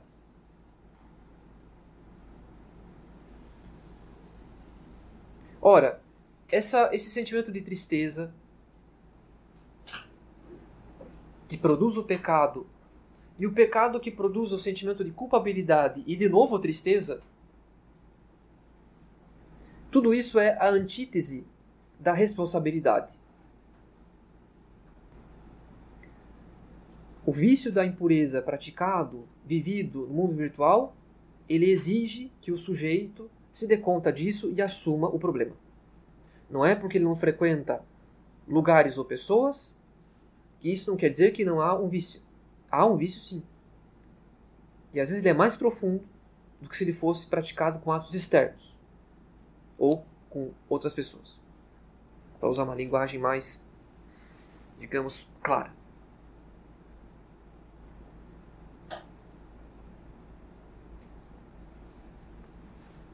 Isso pode garantir, inclusive, uma certa frequência, uma certa intensidade, que não teria se fosse algo, digamos, mais concreto. Então é preciso que aquele que sofre disso assuma o vício. E que não se console porque é algo meramente virtual e, portanto, está tudo bem, está tudo sob controle, eu paro quando eu quiser. Não é bem assim. Afinal de contas, um católico pode fazer muito mal a si mesmo sem se dar conta, por quê? Porque o vício causa um sentimento de culpa, uma pessoa que tem a consciência minimamente formada isso causa um sentimento de culpa. Isso não sacia tristeza nenhuma, isso não, não resolve nenhum problema de frustração, isso só aumenta a frustração e a tristeza, potencializa a, a, a, o sentimento de, de culpa, de, de, enfim, de tristeza e de frustração. Então, o vício causa sim um sentimento de culpa. Essa culpa conduz o sujeito, o indivíduo, ao sacramento da confissão o que já motiva o viciado a recomeçar o ciclo e a recair no vício.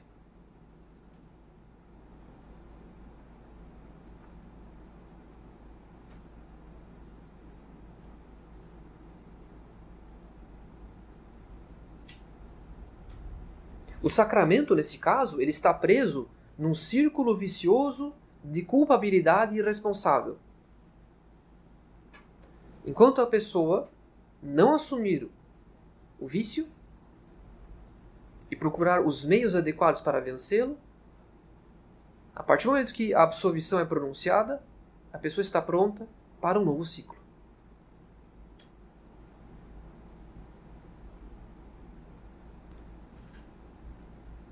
Afinal de contas, por que, que a pessoa busca o sacramento da confissão? Porque o sentimento de culpabilidade não é um sinal de contrição, o sentimento de culpabilidade, a tristeza após pecado, é apenas um sinal de orgulho ferido. É apenas a minha imagem narcisista de mim mesmo ferida por essa sensação de sujeira, de pecado, de culpa. Eu estou decepcionado comigo mesmo eu me sinto sujo. O meu autoconceito de mim mesmo está ferido. E portanto eu vou no sacramento como que buscando uma droga para aliviar essa sensação de culpa, mas não para curar o problema. Então o sacramento nesse caso funciona como droga e está dentro do círculo vicioso. Quer dizer, eu procuro o pecado para saciar um sentimento de frustração, de tristeza, porque alguma coisa deu errado na minha vida, e depois de ter cometido o pecado, vem uma sensação de culpa. Né? A minha imagem narcisista de mim mesmo está ferida. E eu remedio isso com uma droga. Eu me drogo com o sacramento da confissão, apenas para poder aliviar a consciência dessa sensação de culpa ou de sujeira, por exemplo, me sentir sujo. E portanto o sacramento entra nesse círculo vicioso de culpabilidade responsável.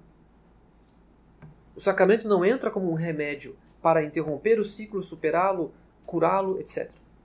Ele entra como parte de um amor próprio ferido.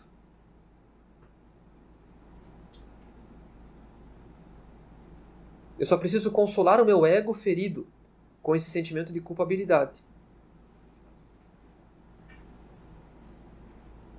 Eu não me conformo. Por que eu fui cair nisso? Por que eu fiz aquilo, etc.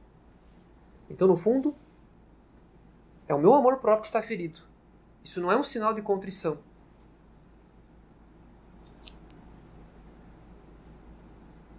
Claro, isso não quer dizer que nós não devemos nos confessar. Sim, devemos, mas pelos motivos certos. E usando o sacramento das suas graças para superar o vício. Não para aliviar a consciência de maneira narcisista e depois recomeçar o ciclo. Inclusive, esse é o problema do escrúpulo. Né? Existe uma consolação no sacramento, porque eu me sinto culpado pelos meus pecados e tudo mais. Eu preciso aliviar essa sensação de culpa que fere meu amor próprio.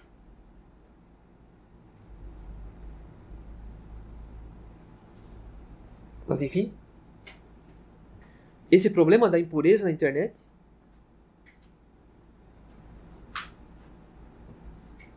revela o quanto que a internet dá vazão ao nosso orgulho, ao nosso amor próprio desordenado. Digamos que a impureza, a impureza praticada na internet, ela é a máxima expressão do maior problema da internet, que é o orgulho e o amor próprio desordenado. Quer fazer uma pergunta?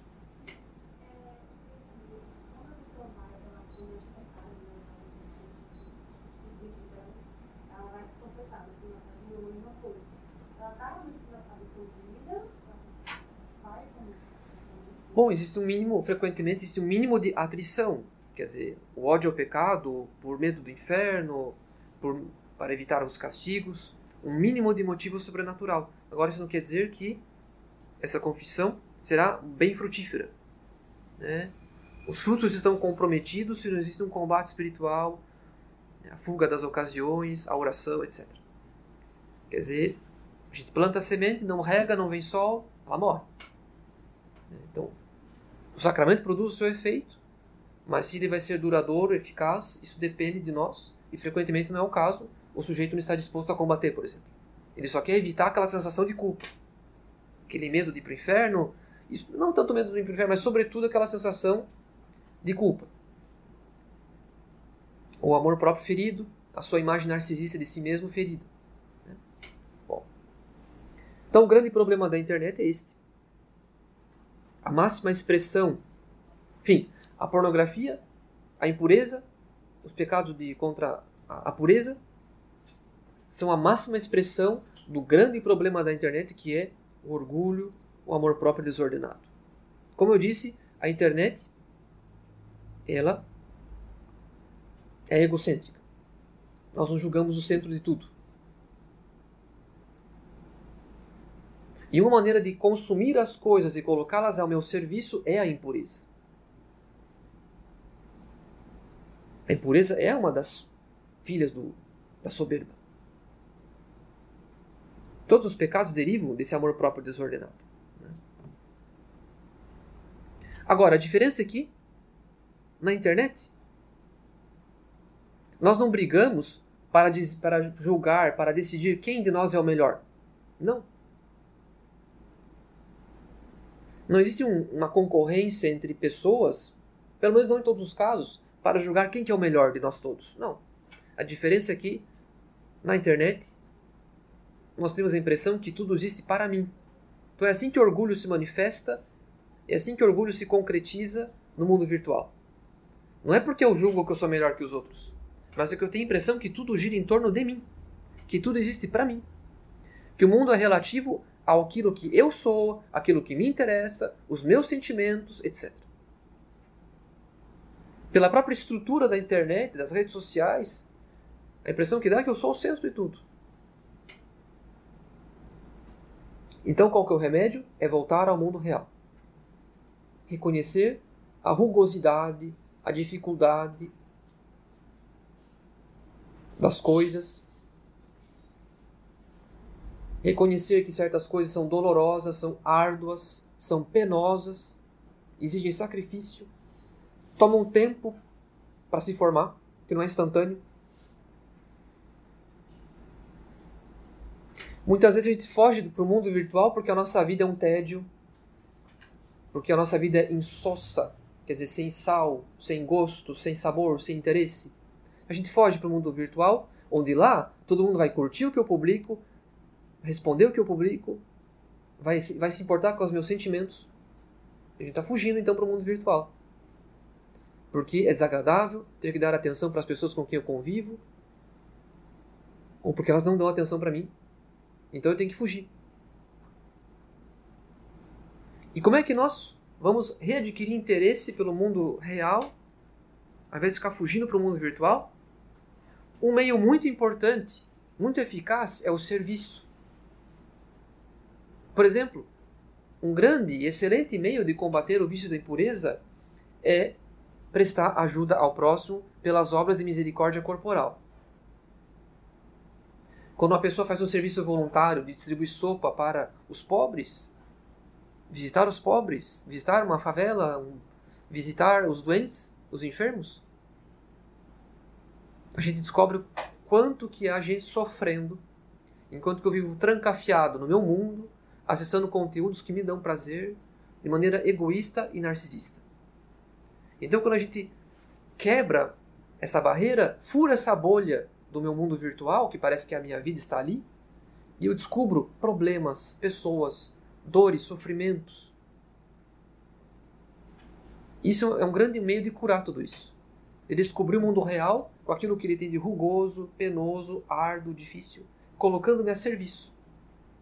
Então, para os jovens faz um grande bem, sobretudo para quem não trabalha, fazer um serviço voluntário, praticar as obras de misericórdia corporal, ajudar o próximo frequentar uma, uma obra pia, por exemplo, se tem religiosos que fazem esse tipo de serviço, e ajudar, participar um dia da entrega de sopa para os pobres. De alimentos, roupas, né? visita às famílias, não sei. E descobrir que há muitas pessoas que sofrem, enquanto que eu me fecho, me trancafio no meu mundo, onde tudo dá certo, onde eu recebo prazer, eu sou drogado pelo mundo virtual. Essa é a grande verdade. O mundo virtual serve de morfina pra gente. É uma doença, portanto. A gente está viciado não por uma substância, mas por um mundo que não existe.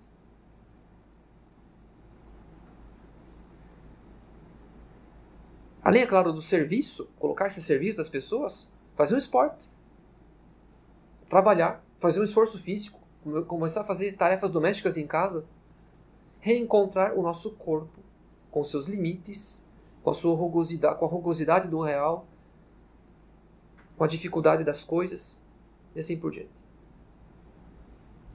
Veja o homem do campo, ele sabe que aquilo que planta não vai nascer de um dia para o outro. Tem um tempo, tem as estações. E, portanto, ele tem paciência. Porque ele sabe que ele tem que seguir o ciclo da natureza, ele não pode apertar um botão e as plantas vão nascer.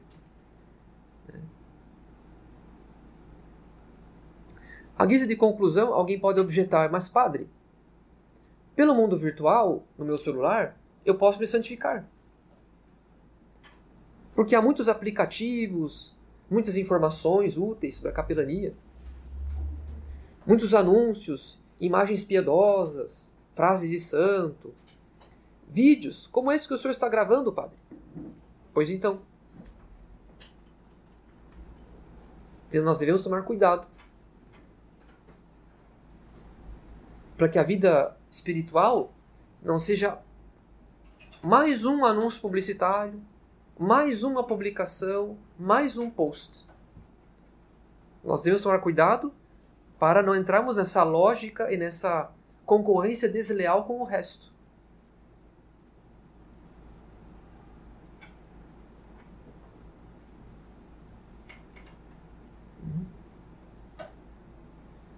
A vida espiritual é muito mais que isso. Claro que a publicação é um meio, é um instrumento de acessar um conteúdo católico, etc.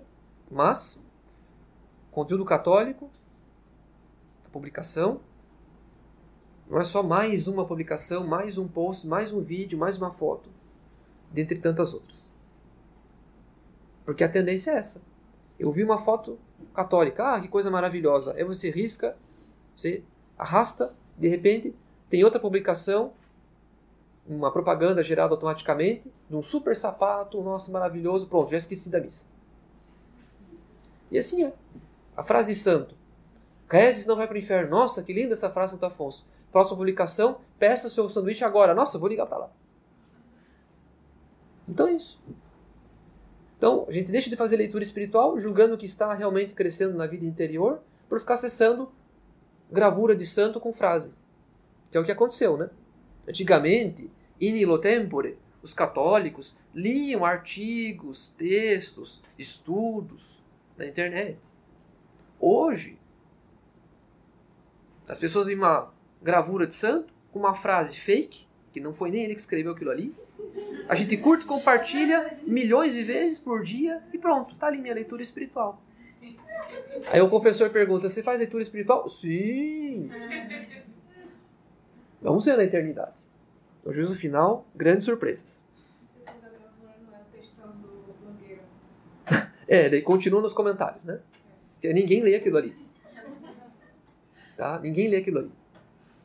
Então, um grande problema, de fato, é a ilusão que estamos alimentando a nossa vida espiritual de poluição virtual e espiritual. Hã? Quer dizer, não podemos substituir a leitura espiritual, a meditação, a união com Deus com aquilo que está fora de nós, no nosso celular. Com a concorrência desleal das inúmeras publicações, notificações, etc. Enquanto eu estou tentando ler um texto católico, de repente aparece lá, sei lá, cinco novas mensagens. Ou então notificação de tal e tal aplicativo. Aí pronto, já desiste de tudo e vai fazer outras coisas. Ver, responder, acessar, etc. Então o risco de a gente se santificar pelo celular é que é uma faca de muitos gumes não só de dois, mas de muitos gumes. E que muitas vezes a vida espiritual tem que concorrer com tudo isso. Por exemplo, eu acho realmente uma perda de tempo colossal o influenciador católico, leigo ou padre, que publica dezenas, centenas de stories por dia. Story para bora dormir. Por quê? Vamos pegar a lógica, a estrutura própria de um story. É uma publicação instantânea, dinâmica, que dura o quê? 30 segundos, né? 15 segundos. 15 segundos. Ou seja, eu tenho que escrever algo num espaço muito limitado, que não dá para virar a página, né? É uma página, enfim, é uma tela limitada, né? Não apenas o, o texto, né? tem que ser curto, mas tem que ser de fácil leitura, porque vai passar daqui 14 segundos já está passando. E para não passar, tem que colocar o dedo ali no meio para que aquilo ali não passe. Qual que é a tendência das pessoas? É ficar passando. Eu, eu leio duas linhas. Ah, isso que eu já sei. Passo. Mas a gente lê a pergunta que foi lançada para o influenciador digital e a gente nem mal se interessa pela resposta, passa. Ou a gente vê a foto que vem, que vem junto e passa. Então, no fundo, aquilo não nutre a alma. Aquilo ali só é poluição virtual espiritual. Né? com o risco de que respostas fáceis, rápidas, dinâmicas percam a nuance daquela matéria e nos façam ter a ilusão que aprendemos algo que é mais complexo e que eu posso interpretar errado, que é o que mais acontece é interpretar errado. Quando eu dou um sim seco ou um não seco, quanta coisa eu deixei, deixei, deixei de dizer. Hum? Então, nós vemos que, por exemplo, nosso Senhor Jesus Cristo, nas duas multiplicações de pães, o que, que aconteceu? A multidão estava, os, a multidão o seguiu durante muito tempo. Ou seja, a pregação de Nosso Senhor não era um story. Por exemplo, uma das multiplicações de pães aconteceu após três dias de pregação. E o povo estava cansado. Nosso Senhor viu que o povo estava há muito tempo seguindo sem comer. E na outra estava entardecendo e não quis despedir o povo sem dar de comer. Ou seja, eles passaram um bom tempo ouvindo uma pregação. Agora, reduzir o evangelho a 15 segundos e o risco. E o risco. Então, cuidado para não querer formar o, nosso, o catolicismo de cada um por publicações instantâneas e dinâmicas que transformam o catolicismo em biscoitinho da sorte. Aquela frase que parece que contém tudo. É um abracadabra espiritual que nos ilude. Porque eu não li aquela matéria, não estudei aquele assunto né, e assim por diante. Então, muitas vezes o que nos retém em certas redes sociais é a ilusão de que estamos sendo formados, quando na verdade estamos sendo desinformados. Pela simplificação absurda, né, pela minimalização das coisas, pela ridicularização de certas matérias e assim por diante. Não é o meio mais adequado para a formação daquilo que há de mais importante e sublime, que é a formação da nossa é, vida católica, né? da inteligência dos mistérios de fé. Ninguém vai fazer o seu catecumenato, ninguém vai se preparar para o batismo por meio do, do Instagram, eu sinto muito. Precisa do mestre e precisa de um tempo de estudo, de aprofundamento, etc. Sim. Fora que, no caso de quem monetiza o perfil, acaba jogando o catolicismo no mesmo rol de todas as outras coisas que a gente já viu. Porque hoje em dia ninguém vende, sei lá, ninguém vende um sapato e sapato. Se vende o sapato e a roupa. Se vende a roupa e a bolsa e o sapato e o relógio e a maquiagem. É um universo. É um universo. Uhum. Não existe só um produto, não existe só um tipo de conteúdo, não existe só o livro. Quem compra o livro, compra outras coisas. O é, livro, o influenciador pede a mão, mas ele depois pega o braço, né? Isso. Gente dá a mão ele pede o braço. A pessoa inteira. Sim, sim, sim. Não, com certeza. Tudo é, hoje em dia é tudo linkado. Não, ninguém mais vende nada sozinho. Sim, os influenciadores também não estão solitários. É um, existe uma, uma constelação de influenciadores e a gente apenas está pegando uma ponta do iceberg, quando na verdade, entre eles, é, acesse o meu, meu curso, depois ele, olha, tem meu parceiro em tal matéria, né? depois tem o meu outro amigo, e quando você vê, está dentro de uma rede de influenciadores católicos, na verdade, eles estão ganhando dinheiro e, sobretudo, inserindo os católicos em ideologias. Aí você assina um clube de leitura, e dentro do clube de leitura tem o curso, e dentro do curso tem discípulos de um outro curso Assim, sim, é uma. Assim, são, são, é são círculos concêntricos, né? Bom, uma outra coisa muito importante, dizia o padre Jean-Nicolas Groux, que foi um grande jesuíta do século XVII, que. do século XVIII, ele dizia que nós não podemos comunicar as nossas luzes espirituais particulares como se fosse regra universal. E os influenciadores muitas vezes querem ser tutores da vida alheia porque eles julgam ter experiência sobre aquilo. Sigam-me e vou dar dicas sobre, sei lá, vida espiritual, casamento, família, trabalho, não sei o quê. Né? Na verdade, a pessoa pega a sua experiência particular e a transforma em uma regra geral. O que só é possível fazer por meio de uma ciência. Só a ciência é o conhecimento do universal. Então, se a pessoa não tem a ciência daquilo ali, a ciência da, da teologia moral, propriamente, se ela não tem aquela ciência, como é que ela vai erigir a sua vida em exemplo universal? Isso é uma ilusão. Claro que há certas coisas que a gente pode ensinar, pode transmitir, certamente. Mas não tudo. Sobretudo no que diz respeito à vida espiritual.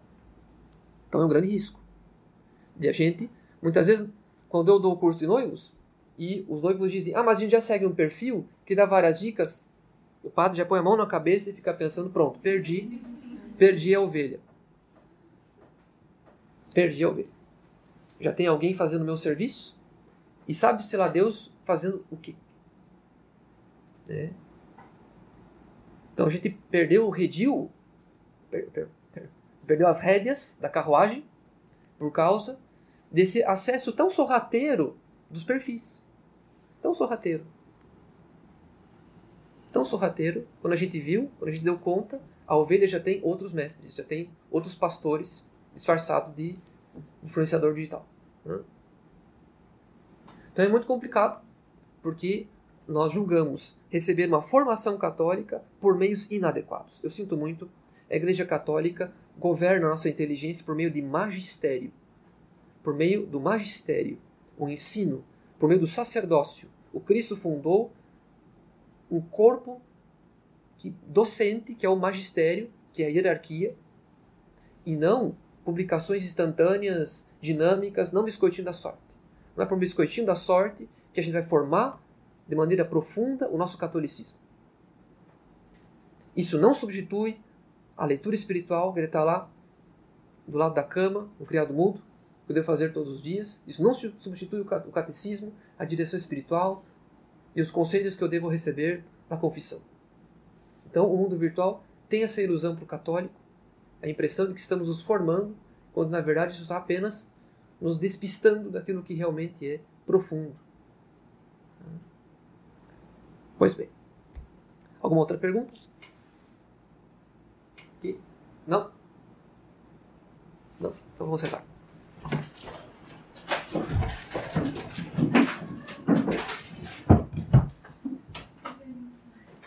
Em nome do Pai, do Filho e do Espírito Santo. Amém.